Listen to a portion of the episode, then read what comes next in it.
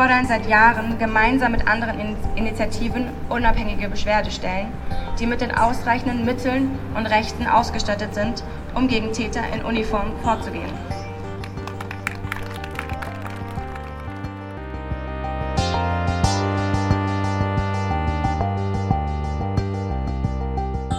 Dienstwaffe und Hakenkreuz.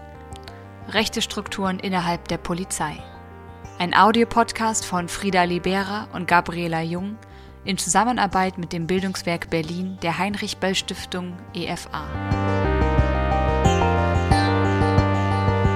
Also 2018 äh, gab es einen Brandanschlag auf meine Familie und mich. Ähm, Nazis haben ähm, sind über den Zaun gesprungen äh, und haben äh, mein Fahrzeug in Brand gesetzt, äh, mit dem Bewusstsein, dass das Auto direkt am Haus stand, das Feuer gegenüber auf das Haus.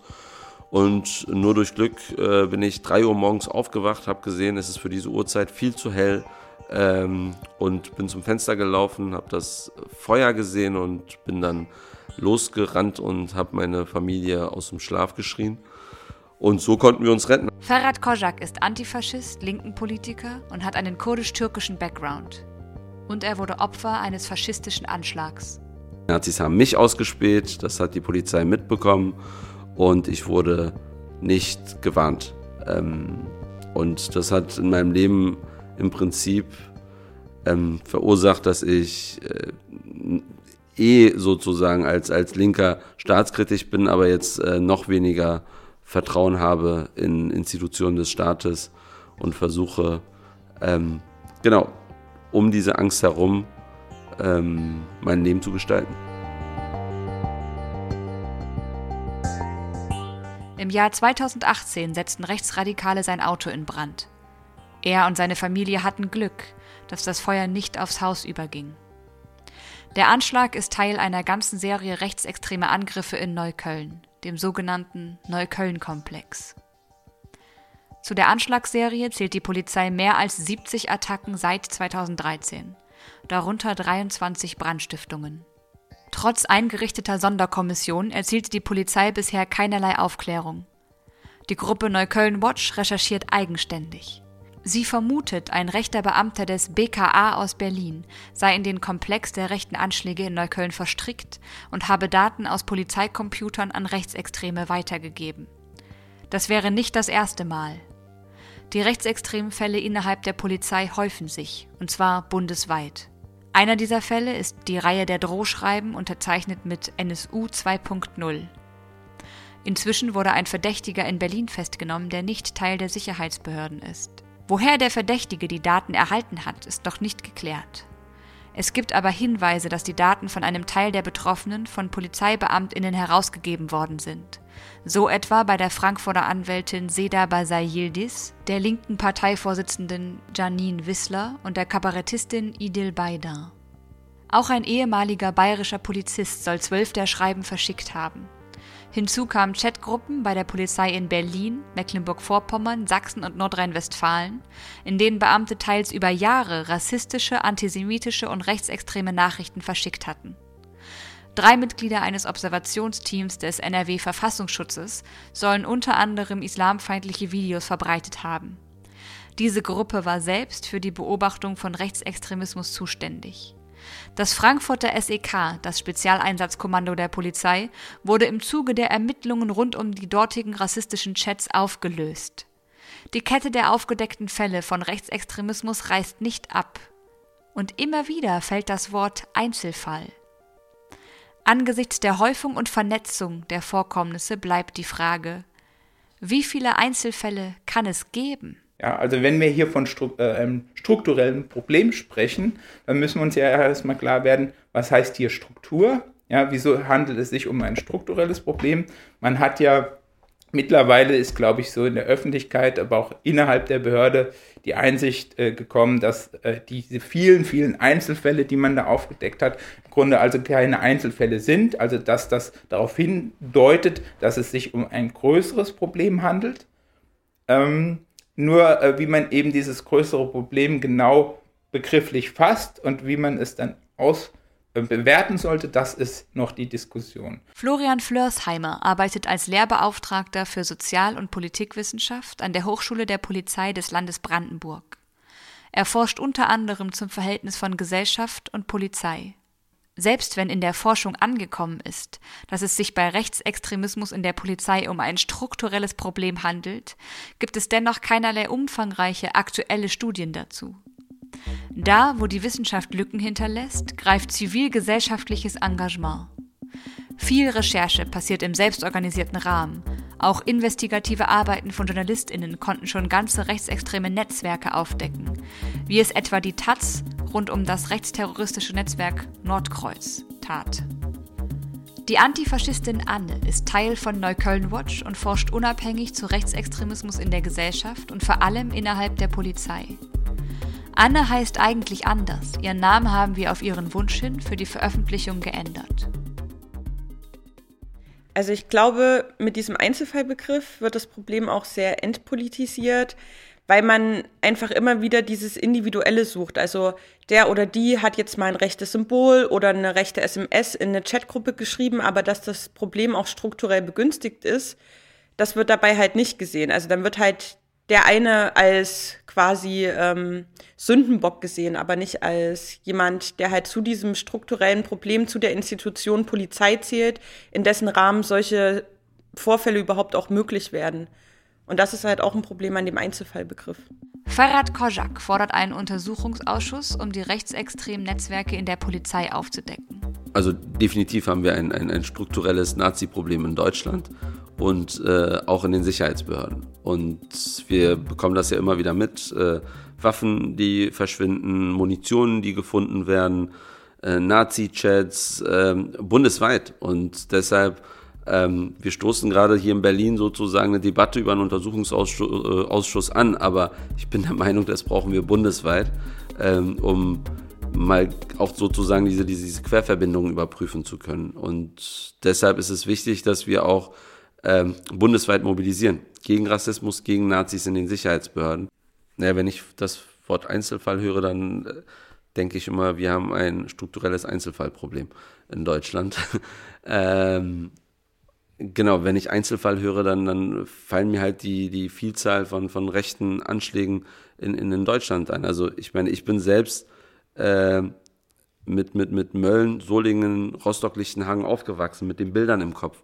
Also ich war zwar jung, aber diese Bilder in meinem Kopf haben, haben mich sozusagen politisiert. Und ähm, wenn ich heute Einzelfall höre, dann, dann denke ich mir, haben die Leute aus der Geschichte gar nichts gelernt und, ähm, und versuche dagegen zu halten. Einzelfälle gibt es nicht. Und vor allem auch keine, keine Einzeltäter, sondern es steckt immer eine größere Struktur dahinter. Sei es sozusagen, äh, wie diese Person sich ideologisch radikalisiert ähm, oder auch sozusagen Strukturen, die ihn dabei unterstützen, ob vor der Tat oder auch durch Nichtaufklärung nach der Tat. Und das sind halt auch zum Teil staatliche Strukturen, die da mit involviert sind.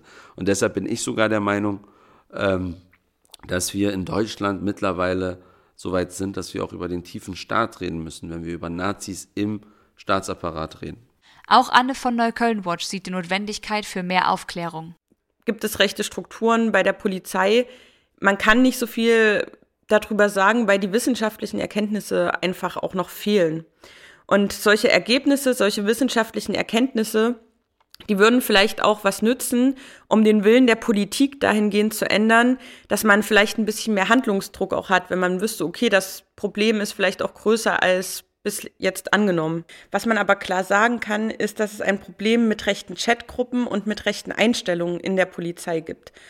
Und die Nazi-Chat-Gruppen, die bundesweit bei vielen verschiedenen Polizeibehörden aufgedeckt wurden, allein bei der Polizei in Nordrhein-Westfalen sind es übrigens mehr als 200 Verdachtsfälle, die sind auch ein Ausdruck von einem viel größeren Problem.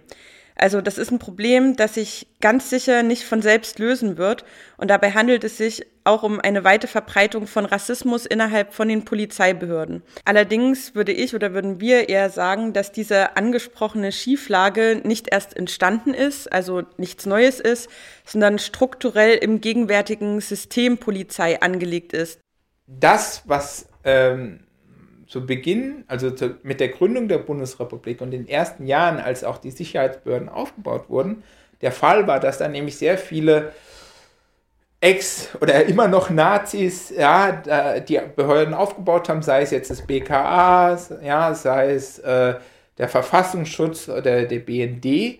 Ja, man hat zumindest kann man heute sagen, dass da sehr, sehr viel aufgearbeitet worden ist und immer noch wird. Also der erste Schritt ist schon mal getan, dass man diese Vergangenheit weder leugnet, noch sich dem verweigert, es aufzuarbeiten, was lange auch noch der Fall war. Aber auch uns klar wird, dass zwei Millionen NSDAP-Mitglieder und zig Millionen Menschen, die dieser Ideologie gefolgt sind, nicht auf einmal weg waren. Sondern diese Ideologie hat weitergelebt in staatlichen Strukturen, ist heute stärker denn je, sowohl in Parlamenten als auch auf den Straßen und in den Behörden. Und ähm, ich habe das jetzt kürzlich äh, wieder gelesen, die äh, führenden AfD-Rechtsaußenmitglieder, äh, unter ihnen auch äh, Höcke, die reden ja auch sozusagen von einer ähm, dritten Bewegung neben der parlamentarischen, neben der Bewegung auf der Straße. Und zwar die dritte Bewegung findet in den Behörden für sie statt.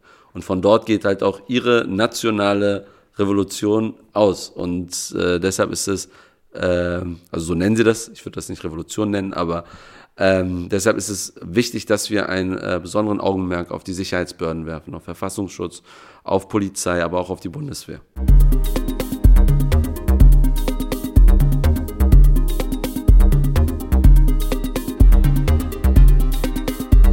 Rechtes Gedankengut in der Polizei ist weder neu noch ein Einzelfall. Die Struktur ist sowohl historisch gewachsen als auch mit an gesellschaftliche Verschiebungen gebunden. Die Institution Polizei ist außerdem hierarchisch strukturiert. Es mangelt ihr an Kritikkultur und auch an externer Kontrolle.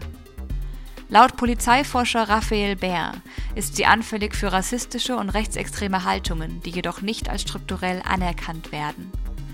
Eine der Thesen, die das Problem vom rechten Gedankengut innerhalb der Polizei relativiert, ist die sogenannte Spiegelbildthese. Dieser These nach ist die Polizei lediglich ein Spiegelbild der Gesellschaft. Vorwürfe zu rechtsextremen Vorfällen in der Reihe der Institutionen würden demnach künstlich aufgebauscht oder gar konstruiert. Wenn man sagt, ähm, die äh, Polizei ist ein Spiegelbild der Gesellschaft, dann stimmt es insofern, dass äh, sie eben, dass die Leute, die nicht in der Polizei sind, ja, äh, dann auch zeigen, was für eine Behörde das ist. Ja, also wenn wir äh, äh, jetzt zum Beispiel keine People of Color in der Polizei hätten, das ist ja nicht so, dass da gar keine sind, aber äh, viel wenige, ja, dann ist es ja ein Ausdruck davon, dass die äh, weniger repräsentiert sind äh, in der Behörde, als in, sie in der Gesellschaft vorhanden sind. Oder, oder auch, das gilt auch für Migranten oder für Frauen oder andere Gruppen, ja. Insofern, also auch die, das Nicht-Vorhandensein von bestimmten Gruppen in der, einer Organisation ist ein Ausdruck der gesellschaftlichen Verhältnisse. Ne? Jetzt will ich damit nicht sagen, dass Rechtsextreme ausschließlich gerne zur Polizei gehen. Es gibt auch Rechtsextreme, die haben eine Distanz zur Polizei, weil ne, die Polizei ist ja Repräsentant dieses Staates und mit der hat man auch Ärger. Stichwort Reichsbürger. Ja, aber sozusagen die Polizei ist aber allgemein gesprochen ja auch ein Ausdruck eines starken Staates, ne? eines äh, einer starken Exekutive oder so. Insofern ist das Polizeidasein, ne? Und auch mit dieser Machtbefugnis sicher etwas, was äh, für eher so ordnungsliebende, konservative Menschen doch schon attraktiv ist. An sich ist der Beruf der Polizei ja schon ein recht autoritärer Beruf. Also es ist jetzt nicht verwunderlich, dass viele Rechte sich davon angesprochen fühlen, diese Macht, diese autoritäre Position auch auszuüben, die die Polizei innehat. Und andersrum ist es für Menschen, die jetzt halt nicht rechts sind oder die sogar links sind, vielleicht nicht ganz so attraktiv, Polizist oder Polizistin zu werden. Weil zum Beispiel, wenn ich mir vorstelle, man durchläuft dann in seiner Laufbahn auch mal eine Zeit in der Einsatzhundertschaft und dann muss man zum Beispiel eine Abschiebung auch mit durchsetzen. Das sind ja jetzt auch ideologisch nicht für alle Menschen Dinge, die sie jetzt mal gerne machen würden. Und ähm, das ist aber wiederum eine Aufgabe, die für Rechte dann doch eher attraktiv ist. Zwar gibt es jetzt keine expliziten Studien zum Wahlverhalten von Polizistinnen, aber ein Blick auf die Landesparlamente oder den Bundestag zeigt ja, dass viele Mandate der AfD von aktiven oder von ehemaligen Polizistinnen von Soldatinnen oder von anderen Beschäftigten in Sicherheitsbehörden ausgefüllt werden. Und in manchen Bundesländern sitzen für keine Partei so viele Polizistinnen im Landtag wie eben für die AfD. Und dieser Überhang zur AfD lässt dann auch vermuten, dass die Polizei und verwandte Berufe eben nicht nur ein Spiegel der Gesellschaft sind, sondern unter Umständen auch eine Affinität, eine besondere Affinität zu rechten Ungleichwertigkeitsideologien aufweisen.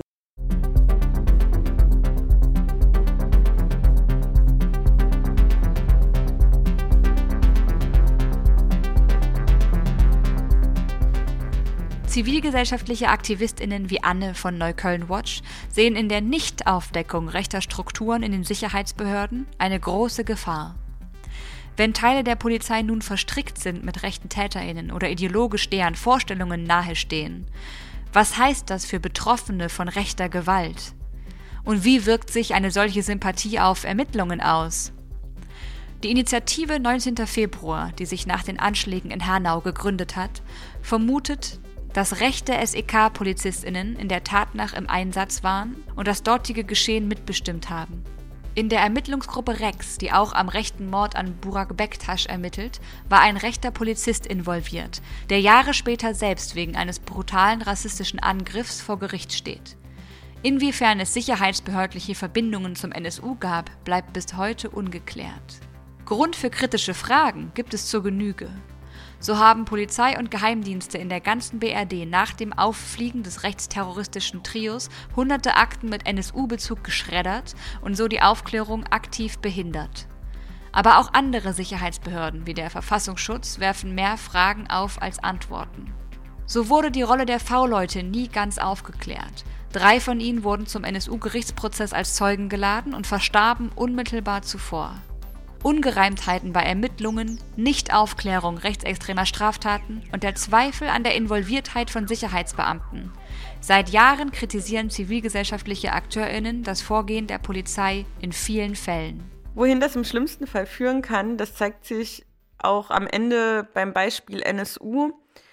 Das ist halt ein Neonazi-Netzwerk gewesen, das über ein Jahrzehnt lang mordend durch die Gegend ziehen kann, weil statt gegen die Täter wurde einfach gegen ähm, viele Betroffene und Opfer ermittelt. Ja, wir sehen das halt in Neukölln beispielsweise beim, beim Fall Burak Bektasch, äh, der auf offener Straße erschossen wurde.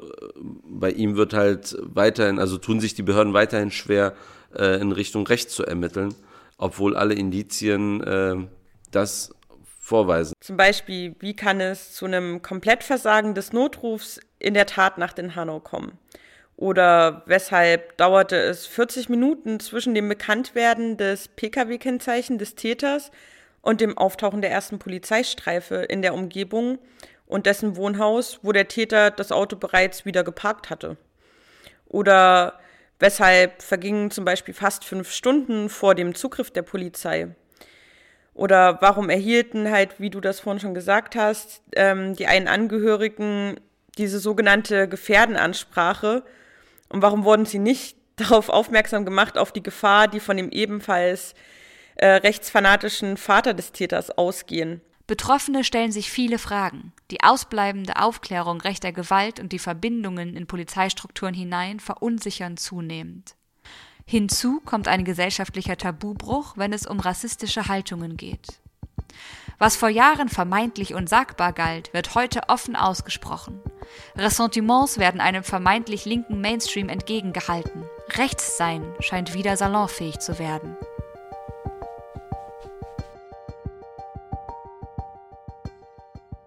Rechtsextremismus als äh, also Menschen mit einer rechtsextremen Ideologie äh, und auch dem Bedürfnis, äh, ihr rechtsextremes Denken auch in Handel umzusetzen, ähm, die hat es auch schon immer gegeben, das ist nichts Neues, das weiß die Wissenschaft, das weiß die Polizei, das weiß im Grunde auch eine aufgeklärte Öffentlichkeit schon länger.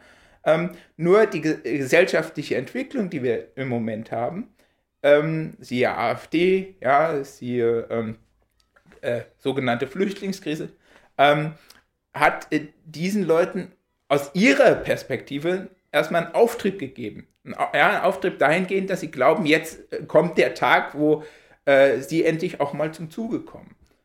Wobei, ähm, es ist auch immer die Frage, wenn, man sollte sich, auch wenn es keine Einzelfälle sind, natürlich die einzelnen Personen anschauen. Und da ist immer die Frage, inwieweit handelt es sich da um be politisch bewusste Strategen, sage ich mal, oder um gefährliche Spinner? Die Medien, keine Ahnung, propagandieren immer, die Geflüchteten nehmen unsere Job, unsere Geld unser Platz, unsere Wohnung. Sie denken, die Teile Gesellschaft, äh, das ist das Problem ist Geflüchtete oder Migranten.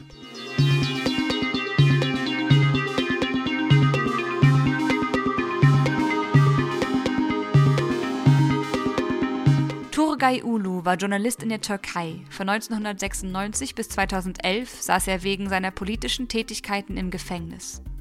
Dann flüchtete er nach Griechenland. Seit sieben Jahren ist er in Berlin und arbeitet mit der Zeitung Daily Resistance. Er war Teil des Refugee March, der 2012 von Würzburg nach Berlin lief und in der Besetzung der Gerhard-Hauptmann-Schule endete. 2018 wurde das Gebäude von der Polizei geräumt. Im Umgang der Polizei mit zivilgesellschaftlichem Protest erkennt Florian Flörsheimer eine Verschiebung und eine Ausweitung polizeilicher Befugnisse.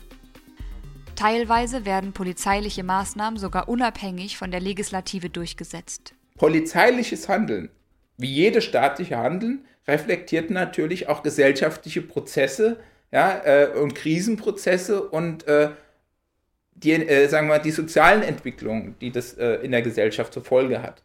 Dass die neoliberale Politik, die wir in den letzten, letzten 40 Jahren hatten, in der Tendenz ja immer äh, dazu geführt hat, dass äh, Entscheidungsprozesse immer weniger demokratisch ausgehandelt worden sind, ja, sondern durch die Exekutive durchgesetzt worden sind. Ja, und äh, Stichwort Privatisierung, Wohnungspolitik, ja, zum Beispiel, ja, und dass Proteste dagegen der Zivilgesellschaft, ja, äh, in der Öffentlichkeit, ähm, die sind, können natürlich immer noch stattfinden, aber dass die im Grunde polizeilich, kann man sagen, im weitesten Sinne mehr, mehr bearbeitet werden als politisch bearbeitet werden. Das ist hier das Problem. Eine gesellschaftliche Verschiebung nach rechts drückt sich also natürlicherweise auch in den Staatsbehörden dieser Gesellschaft aus. Eine Neoliberalisierung der Politik aber führt dazu, dass die Polizei zunehmend verselbstständigt arbeitet. Hinzu kommen sich ausweitende Befugnisse mit vielen neuen Polizeigesetzen in vielen Bundesländern der BRD und somit ein zunehmendes Machtgefälle zur normalen Gesellschaft. Das kann weitreichende Folgen haben. Natürlich gibt es äh, ne, in allen Behörden, Organisationen, die eine formale Struktur haben, auch informelle Strukturen. Ja? Es gibt äh, neben den formalen äh, Gruppen, die es da unter Umständen gibt, auch immer informelle Gruppen, ja? informelle Netzwerke. Also dass es informelle Netzwerke in Behörden gibt, ist erstmal an sich nichts Besonderes. Ja? Was uns hier ja eher bedrückt, ist, dass das informelle Netzwerke äh, in den Sicherheitsbehörden sind, also in einer Behörde, die sehr sensibel ist, sehr skandalträchtig ist, die sehr viel Macht hat, strukturelle Macht und sehr, ja, und auch eine entscheidende Bedeutung hat äh, in der Gesellschaft. Und da ist eben die Angst groß, dass es da möglich, möglicherweise solche Netzwerke geben kann, die diese Macht missbrauchen. Die Polizei ist seit einiger Zeit unter besonderem Augenmerk. Ein Vorfall folgt auf den nächsten. Und dennoch, die Aufklärung bleibt vielfach aus. Das liegt unter anderem daran, dass die Polizei für die Aufklärung der Fälle zuständig bleibt, selbst wenn sie innerhalb der eigenen Behörde passieren. Es ist halt ein Problem, wenn Polizistinnen gegen Polizistinnen ermitteln sollen oder wenn Polizistinnen gegen Sicherheitsbehörden ermitteln sollen oder wenn andere ähm, Leute aus der Justiz zum Beispiel gegen Polizistinnen ermitteln sollen. Also das sind alles so diese Probleme, wo ich den Eindruck habe, dass sich auch gegenseitig gedeckt wird. Also dass Leute, die eine Uniform tragen, anders behandelt werden als Leute, die keine Uniform tragen. Und dass Kolleginnen sich auch eher mal, ähm, ja, sich eher mal die Bälle zuspielen, auch wenn sie wissen, da passiert gerade was nicht Cooles. Sei es aus Angst oder aus Zustimmung zu so rechten ideologischen Inhalten oder auch, ähm, weil man nicht echt verächtlich gemacht werden möchte.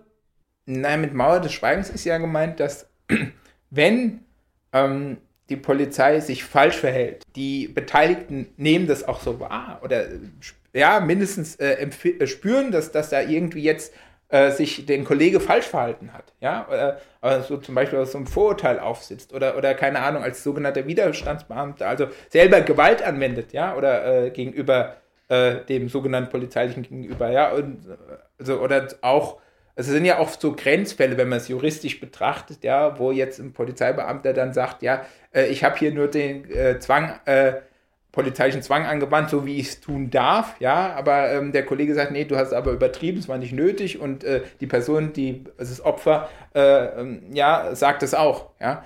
Ähm, da besteht dann immer, ähm, das ist eben so ein australer Aspekt, sagt man, der, der Cop-Culture, äh, dass man äh, solch als Fehlverhalten äh, nicht transparent macht. Also schon mal nicht in der Dienstgruppe oder dem Vorgesetzten gegenüber. Und auch den ganzen Presseberichten und, und, und den, den, den, das, was investigative Journalistinnen herausfinden, wird nicht weiter nachgegangen. Das ist so ein bisschen das Problem, was wir in Neukölln haben, was wir in Hessen haben, was wir auch äh, in anderen Orten haben, wo es immer wieder Verbindungen zwischen Nazis und der Polizei gibt oder halt Nazis und äh, irgendwelchen äh, Leuten aus dem Sicherheitsapparat gibt, dass dem nicht weiter nachgegangen wird. Es wird äh, mini, mit minimalem Aufwand äh, gibt es dann irgendeine Gruppe, die sich das vielleicht nebenbei anschaut und dann aber äh, ist das Ergebnis ganz klar, nee, ist nichts, da ist nichts gewesen, wir können weiterhin dem Sicherheitsapparat vertrauen. Was wir mittlerweile in Neukölln haben, ähm, und das finde ich sehr interessant, es gibt mittlerweile die vierte Ermittlungsgruppe,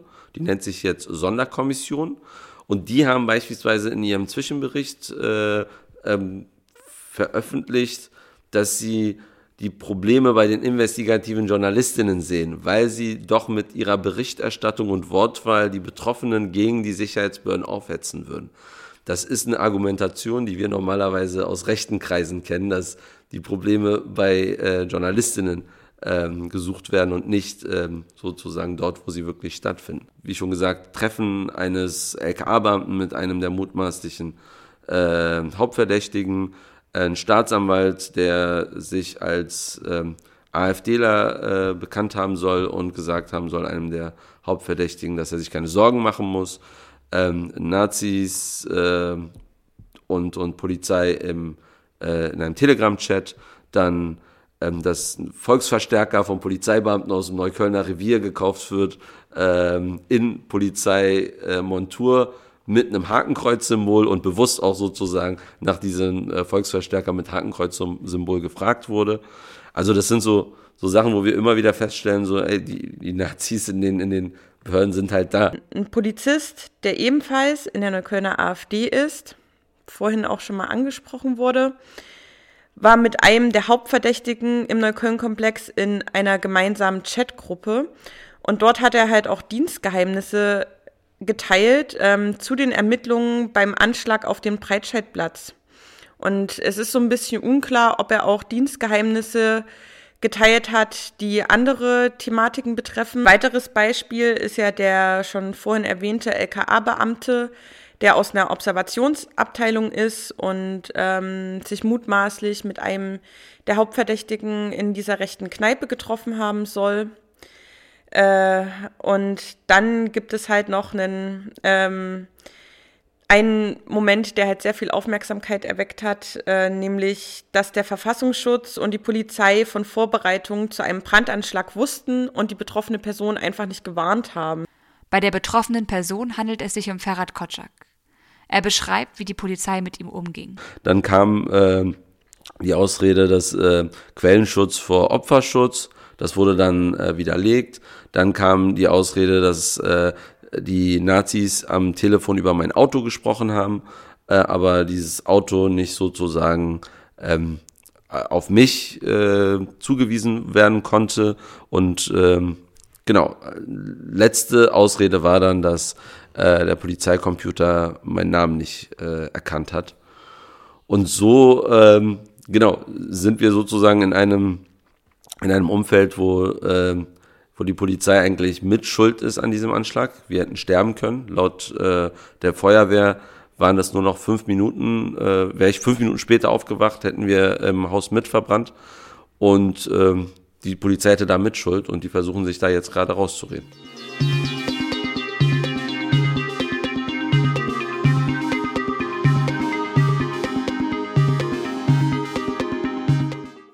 Die Vertuschung der Skandale in den eigenen Reihen lässt viele Betroffene daran zweifeln, dass sie Gerechtigkeit durch Polizeiarbeit erfahren. Im Gegenteil. Viele Betroffene rechter Gewalt verlieren ihren Glauben an die Arbeit der Polizei. Ja, in Neukölln ist die, die wohnen hier, die Leute meistens so Migranten, so Ausländer, Geflüchtete und so. Deswegen die Faschisten attackieren immer gegen so linke Laden oder linke Aktivisten. Es gibt immer im Neukölln dieses Problem. Burak Bektaş zum Beispiel. Wenn sie finden immer nicht, wer macht das, aber es ist nicht möglich, glaube ich, weil in Deutschland ist so äh, große Kontrollsystem. Wenn sie wollen, sie finden. Aber sie finden nicht immer Täter, wer attackiert gegen Menschen oder gegen den Laden. Denn durch die ganzen vielen aufgedeckten Skandale innerhalb der Ermittlungsbehörden ist den Leuten ja sowieso fraglich, inwiefern die Polizei innerhalb ihrer eigenen Kreise überhaupt für Aufklärung sorgen kann. Also viele Betroffene, die stellen sich auch die Frage, wenn die Polizei selbst mit im Neukölln-Komplex verstrickt ist, weil sie zum Beispiel Hinweisen nicht nachgegangen ist oder Polizistinnen sogar die rechte Gesinnung der TäterInnen geteilt haben, Inwiefern sollten dann also diese Polizisten weiterhin die Ermittlungsarbeit im Neukölln-Komplex machen? Und genau aus diesem Grund gibt es halt ähm, nach wie vor die Forderung von Betroffenen und von Initiativen in Neukölln, dass es einen unabhängigen parlamentarischen Untersuchungsausschuss geben soll. Aber man kennt das ja vielleicht, es gibt da die ein oder andere bürokratische Hürde oder es wird halt auch einfach nicht gehört von der verantwortlichen Politik. Weil in den letzten Jahren sind definitiv mehr Fälle an die Öffentlichkeit gekommen, aber das, was vorher nur in der Wache am Kaffeetisch passiert ist, das findet jetzt halt auch im Internet statt und deswegen wird es vermutlich auch einfach deutlicher und wird halt auch mehr von Leuten entdeckt. Und außerdem gibt es ja auch mehr politische Kampagnen, die Menschen im Hinblick auf rassistische Polizeipraxen sensibilisiert haben in den letzten Jahren. Also zum Beispiel gibt es Kampagnen gegen Racial Profiling, also rassistische Polizeikontrollen. Und die haben meines Erachtens auch dafür gesorgt, dass sich Betroffene eher Unterstützung suchen oder Menschen auch sensibilisierter werden. Und aus der Perspektive von, von vielen Betroffenen ist halt Vertrauen jetzt weg. So, die, die, die, es kommt auch nicht einfach wieder, weil dann die Polizei sagt, ihr könnt uns vertrauen. Wir haben das alles nicht gemacht.